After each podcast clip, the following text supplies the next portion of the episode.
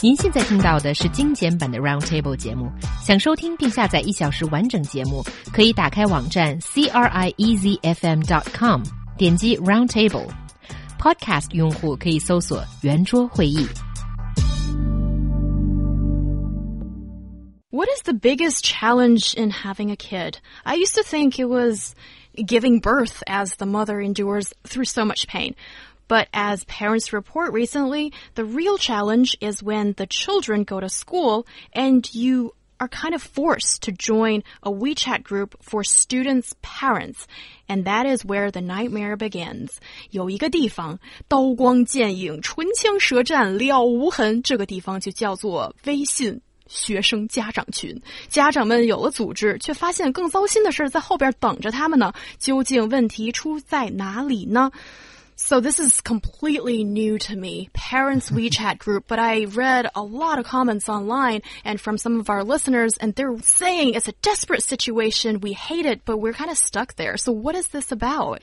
Well, this is not something new for me because I have a kid who's in primary school and um, I have mixed feelings about such groups there is some there are some benefits to it because usually you will have the teacher uh, in it, in this group, teacher and other parents within this group. And the teacher will sometimes um, give some note, issue some notices within this group, and sometimes they will point out uh, some collective issues with the kids within the class.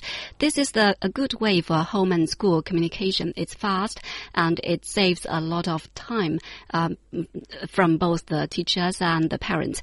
Um, but the I'm annoying the thing, the annoying thing is there are a lot of parents who seems who seems to have just endless time staying within this group and you know releasing messages tweets. It's, it's kind of like they don't do anything else but tweet within this group. And every day I receive um, about 200 messages within Ooh. this group. Every time I need to switch my phone, switch my phone off during the night. And because some parents, some night owl parents doesn't do not seem to go to sleep. Even after midnight, they still tweet. And sometimes a lot of messages that there are just useless, like uh, you liking somebody's um, message, or you say some some words of complimentary to the teacher or to some other kids, or just posting photos of your kids, or posting, you know, my kid has just won this award, and this award has nothing to do with a school life. it's quite annoying, but then you can't leave this this group because you have to receive all those messages from the teachers. Ooh, well, it, it, certainly is a conundrum there. But when we talk about these groups, these are, again, uh, parents of all the students in a particular class and the teacher there, especially the teacher in charge of the class, the banjuren as well. And we, we sometimes see useful information, uh, like actual homework assignments, uh, announcements about activities at the school, information on studying, uh, or other, other things where it's actually pertinent relevant and important information. We also see what Ningting mentioned there, and it seems that there's there's kind of different levels of these groups here. For example, we have like an A level group where it's, it's got the teachers, the teachers set it up, and it's to interact with the parents and announce activities photos of the class, etc. That's it's like the official group of the entire class. So that's that's pretty straightforward, pretty normal. Then we've got our B level group, which is no teachers, just parents, and maybe they're just trying to organize stuff, activities or whatever for for the class, and that's that's kind of the official one for parents. Then we've got a C group, which is for a portion of the parents. Maybe for certain activities for a certain period of time. Other times uh, might just be like these teachers are all friends and they're getting together. It's it's like a, a, a small circle among these parents. And then we've got D level groups. It goes down that far even between uh, some parents and a teacher, uh, just because they, they need some more private interaction there. So there there's a lot of different things going on there. Uh, so if you if you want to communicate in some way with some people re- related to this, you'll find a way to do it.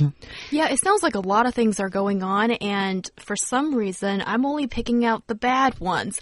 Uh, the one that really, you know, paints a vivid picture of what this is about that Ningjing you did for me was you mentioned um, you know the the parents that don't sleep and give likes to the teacher well there's a real reason for that. Everybody wants to make the teacher happy, right? So then their kids probably can benefit from it. That I don't like. And also, um, you know, the comparing kids bit, or it sounds super competitive. It's competitive for the kids as, you know, there's uh, all this photos being shared and activities, what the kids do are being shared.